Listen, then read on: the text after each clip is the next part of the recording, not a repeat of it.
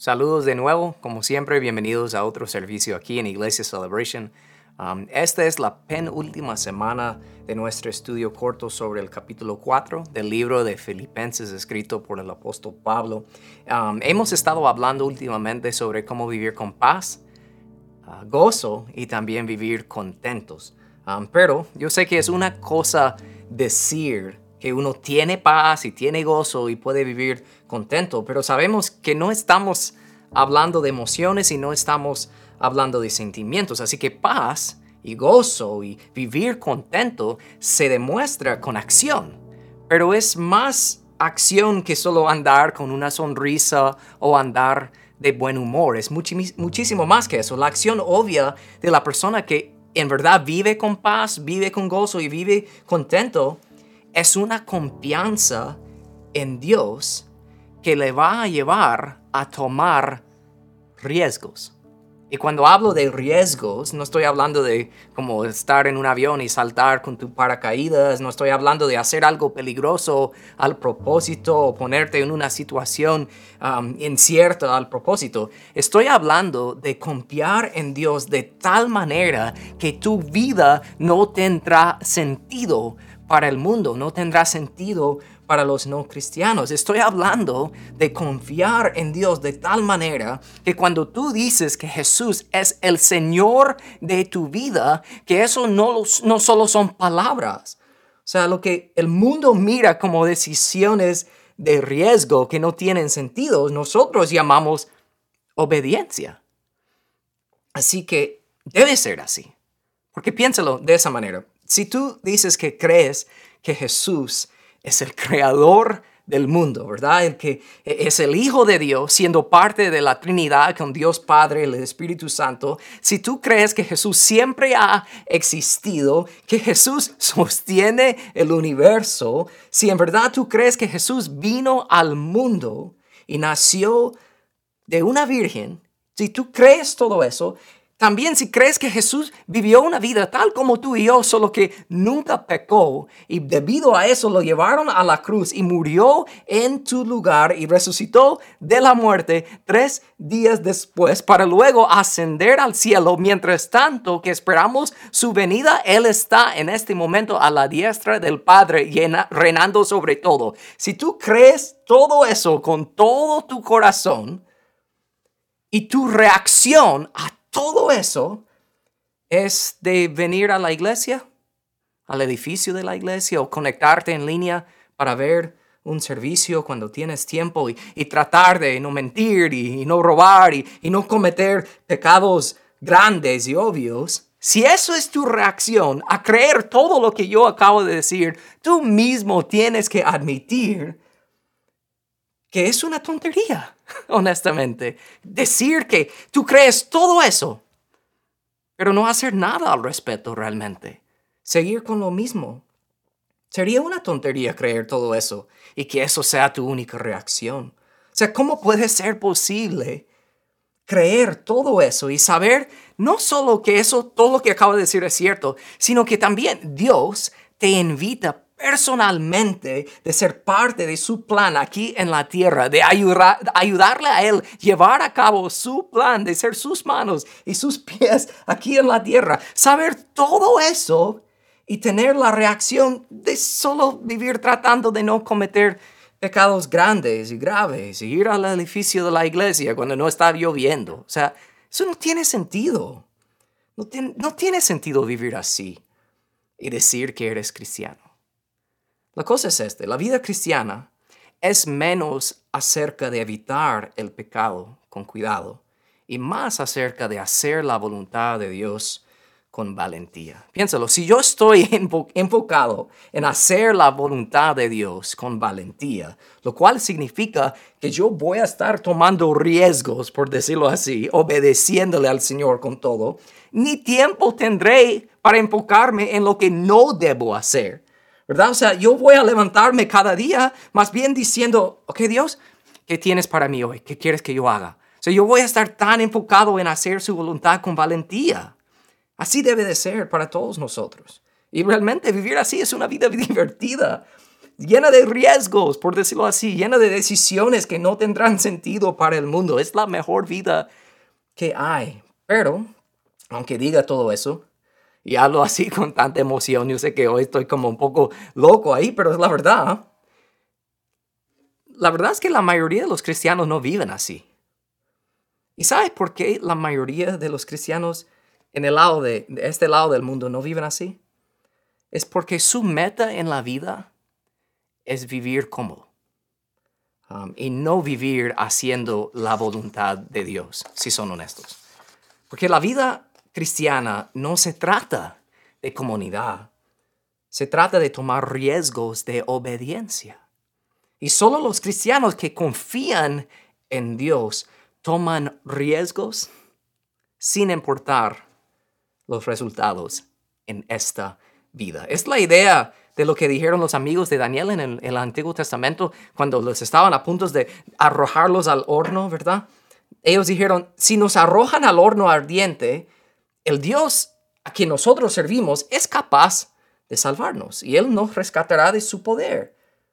Pero, aunque no lo hiciera, o sea, ellos estaban diciendo, nosotros vamos a tomar el riesgo de obedecer.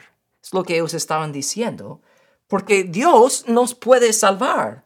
Pero si no lo hace, si no experimentamos el resultado de nuestra obediencia que queremos experimentar, igual está bien, porque nuestra responsabilidad en esta vida es obedecer. Es imposible vivir con esa mentalidad, es imposible vivir así si no confías en Dios completamente. Por eso nuestro tema de hoy es lo siguiente, que nuestro deseo debe de ser de confiar, realmente confiar en Dios. Entonces, yo acabo de decir que la mayoría de los cristianos no viven así, ¿verdad? O sea, entonces lo que estoy diciendo es que yo creo que la mayoría de los cristianos no confían en Dios completamente, pero gloria a Dios que Él nos da su gracia y nos da su misericordia y sobre todo nos da su paciencia. Él es paciente con nosotros porque todos debemos anhelar vivir una vida de plena confianza en Dios que nos lleva a tomar riesgos, que nos lleva a meternos en el juego, por decirlo así, de participar en su plan, su gran plan para la tierra. Entonces, hoy en nuestro pasaje de Filipenses 4, vamos a ver los versículos 15 al 19, donde Pablo está elogiando a los que están recibiendo esa carta en aquel día, los filipenses, por, está elogiando a ellos por tomar riesgos. La verdad es lo que está haciendo, por confiar en Dios. Pero tengo que mencionar que que los riesgos de esta gente específica eran riesgos financieros, ¿ok? O sea, tengo que mencionar eso, lo cual vamos a ver en un momento, pero les dejo saber eso porque eso no quiere decir que al ver el ejemplo de ellos, que veremos hoy en el pasaje, de su obediencia, o sea, de ver los riesgos que ellos tomaron, um, no es solo estamos hablando de confiar en Dios económicamente, no estamos solo hablando de, eso, um, estamos hablando mucho más realmente, porque aunque todos debemos hacer eso, ¿verdad? Debemos confiar en el Señor con nuestras finanzas y todo eso, pero es muchísimo más y eso es lo que quiero que ven hoy, porque si tuvieras que responder ahora mismo a la siguiente pregunta, ¿qué dirías? ¿Tu vida como cristiano es una vida cómoda o una vida de riesgo? O mejor la pregunta, ¿Confías en Dios en absolutamente todo? Porque de eso vamos a ver en el pasaje hoy. Vamos a tomar unos momentos para hablar sobre tres razones de por qué debemos confiar en Dios con absolutamente todo. Ven conmigo que confiamos primero porque estamos agradecidos por la salvación. Empezamos con el pasaje de hoy, versículo 15. Pablo dice, como saben, filipenses, ustedes fueron los únicos que me ayudaron económicamente cuando les llevé la buena noticia por primera vez. Y luego seguí con mi viaje de Macedonia. Ninguna otra iglesia hizo lo mismo. Incluso cuando estuve en Tesalónica, ustedes me mandaron ayuda más de una vez. Hay que saber que esta gente no eran ricos, ¿ok? O sea, no les sobraba dinero ni posesiones, pero lo asombroso es su reacción. Específicamente, Pablo dijo, ustedes fueron los únicos que me ayudaron económicamente cuando les llevé la buena noticia o las buenas nuevas por primera vez. Hay que saber lo que Pablo está diciendo aquí, que ellos estaban tan agradecidos con Pablo por haberles compartido su fe, o sea, por haberles llevado el mensaje del Evangelio, por la historia, por la verdad de lo que Jesús, había hecho por ellos, que ahora ellos pueden ser parte de la familia de Dios. Y ellos estaban tan agradecidos que su reacción a saber eso y aceptar eso no fue, ok, ahora sabemos cómo que somos salvos, ok, ahora qué podemos hacer para vivir cómodos y seguros hasta que Jesús regrese por nosotros. No, ellos no pensaron eso, eso ni fue una, una opción de una reacción para ellos. La reacción de ellos fue, wow, este, nos ha salvado del infierno, nos, tenemos la promesa de la vida eterna con Jesús, con nuestro Creador, y su reacción fue, ¿cómo podemos participar en esto? ¿Cómo podemos ayudar? ¿Cómo podemos tomar riesgos y obedecer y, y ayudar en lo que sea? Y la manera que ellos participaron era por apoyar al ministerio de Pablo económicamente, lo cual era un gran riesgo para ellos, porque al dar, eso les metió a ellos en una situación donde la única salida era de confiar en la provisión de Dios. Entonces, pensando en el ejemplo de ellos, la pregunta es, ahora en tu vida, ¿estás agradecido por la salvación? Si dices que sí, ¿cómo lo demuestras? ¿Qué estás haciendo para participar en el plan de Dios en la tierra hoy? ¿Qué estás haciendo? Tal vez es por ofrendar, como ellos, puede ser. Um, pero tal vez es por tomar a alguien bajo tus alas, por decirlo así. O sea, alguien nuevo en la iglesia, alguien recién convertido, un no cristiano. ¿Estás invirtiendo en ellos, tomando el riesgo de invertir en la vida de alguien que vas conociendo? Yo pienso en mi vida, man, yo no estaría aquí si no fuera por las personas que tomaron el riesgo de invertir tiempo y amor en mi vida. Entonces, por ser tan agradecidos por cómo Dios te ha salvado, debe ser imposible para ti solo quedar en tu casa viviendo cómoda. Entonces, ¿cuáles riesgos estás dispuesto a tomar por ser tan agradecido el hecho que tienes la salvación?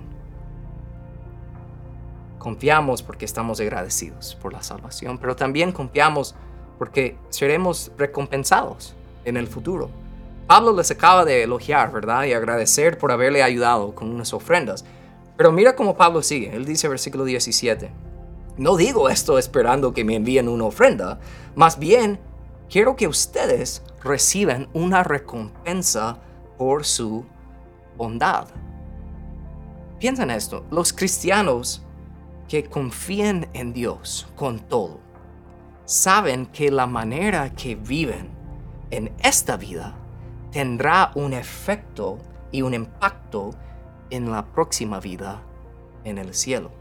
No estoy hablando de vivir aquí tratando de ganar tu espacio en el cielo, no estoy hablando de eso, estoy hablando de la verdad de que como tú y yo vivimos hoy, tendrá un efecto de cómo podemos disfrutar los placeres del cielo en el futuro. Es la verdad.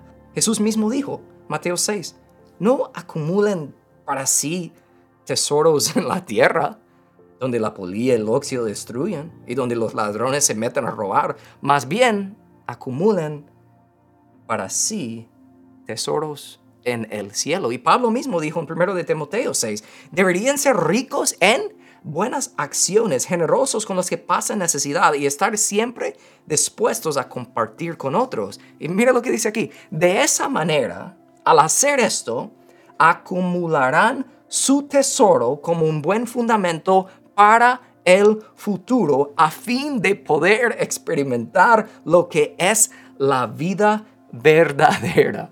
O sea, eso dice todo. Jesús y Pablo nos están diciendo que debemos tomar riesgos para invertir en la vida que está por venir, la vida en la eternidad.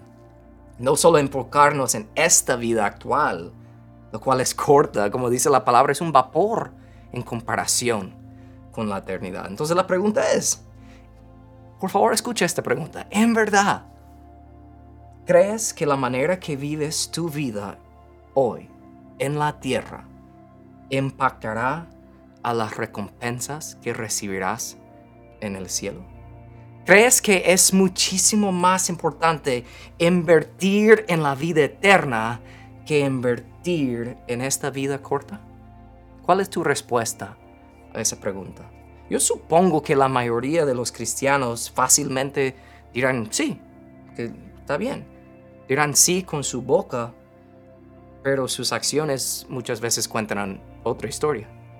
Porque piénsalo, digamos que trabajas con un señor poco mayor que tú, que todo el tiempo está hablando de su casa de retiro, pero todo el tiempo, todos los días sin parar diciendo, me, uy, yo casi en unos años voy a poder retirarme, voy a vivir en mi casa de retiro, uy, yo he trabajado tantos años, yo he invertido tanto preparando poco a poco mi casa de retiro y todos los días te habla de eso y todos los días, todos los días te invita para ir a ver su casa de retiro que hasta no aguantas más y te, dice, ok, te das por vencido, que llévame a ver tu casa de retiro.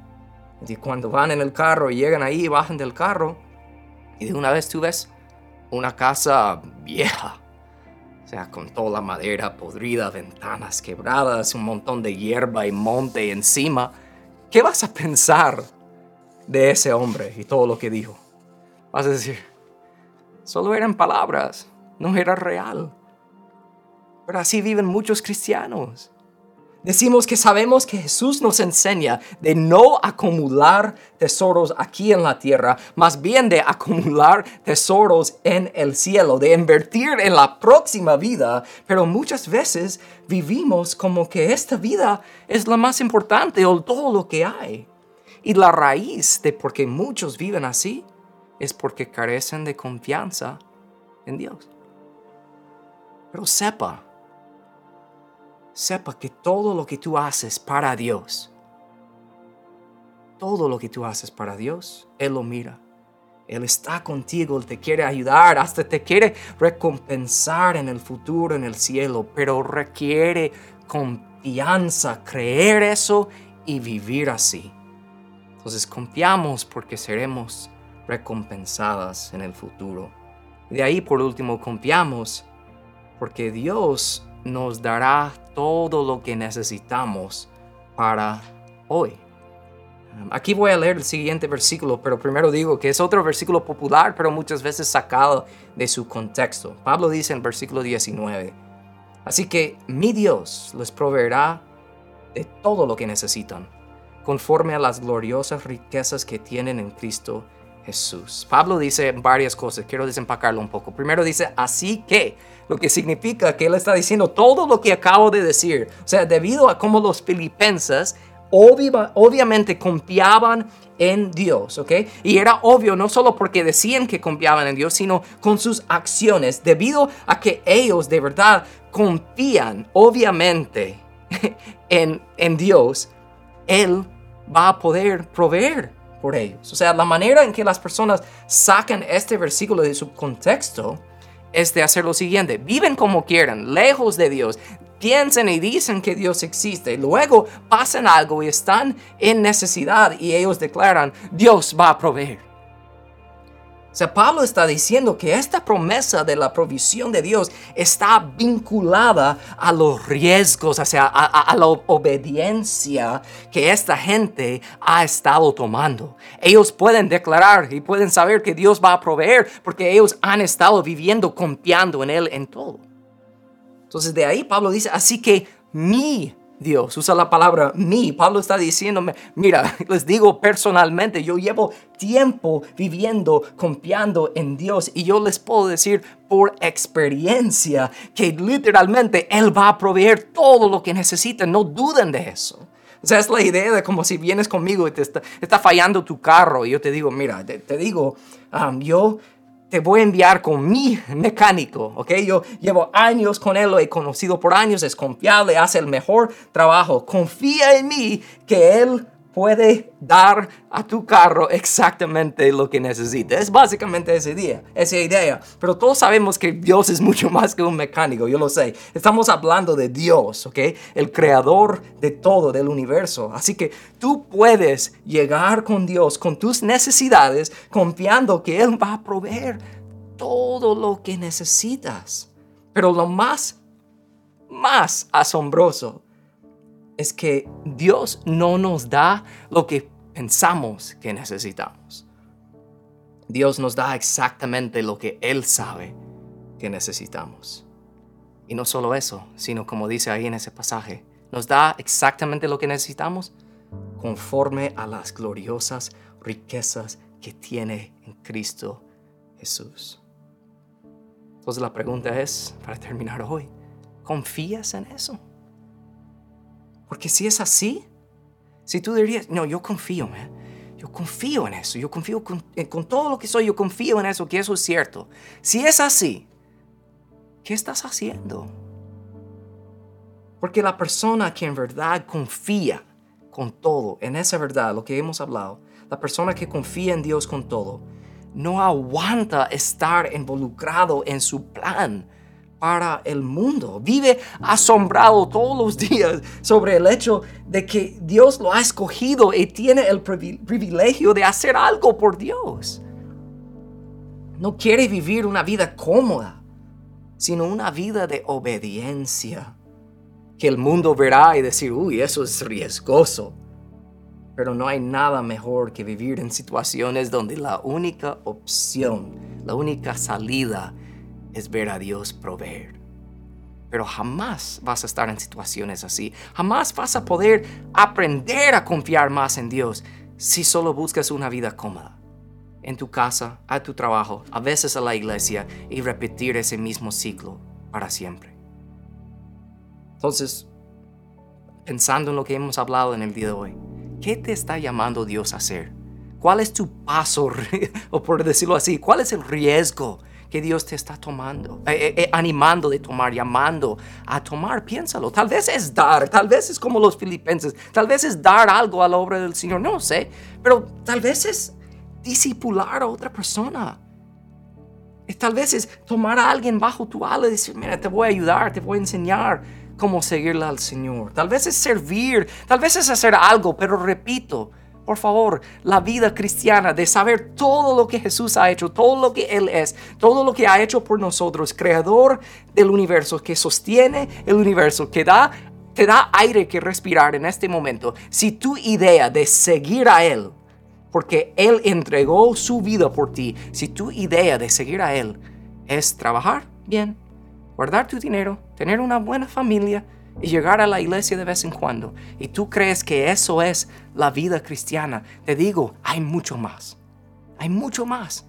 Y Dios quiere que de verdad decides por ti mismo hasta de ponerte en situaciones de obediencia que el mundo diría, wow, qué riesgo está tomando. Y cuando tú dirías, eso no es riesgo, es obediencia. Porque Dios, yo puedo confiar en Él totalmente. Pero nunca vas a aprender a confiar más en el Señor solo si te quedas sentado. Es hora de levantarse, es hora de hacer algo, es hora de mover.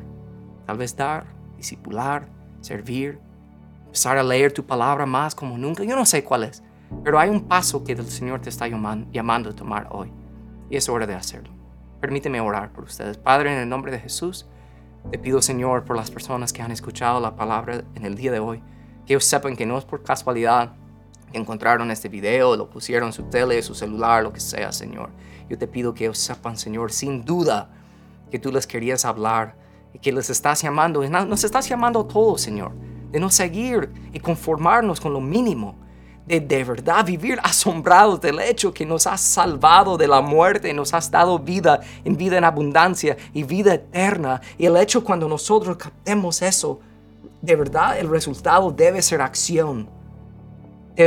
Debe, ser una confianza, que confiamos tanto en ti que nos lleva a actuar, nos lleva a ayudar a los demás, nos lleva a movernos, levantarnos, a hacer algo, no solo quedarnos sentados con una vida cómoda.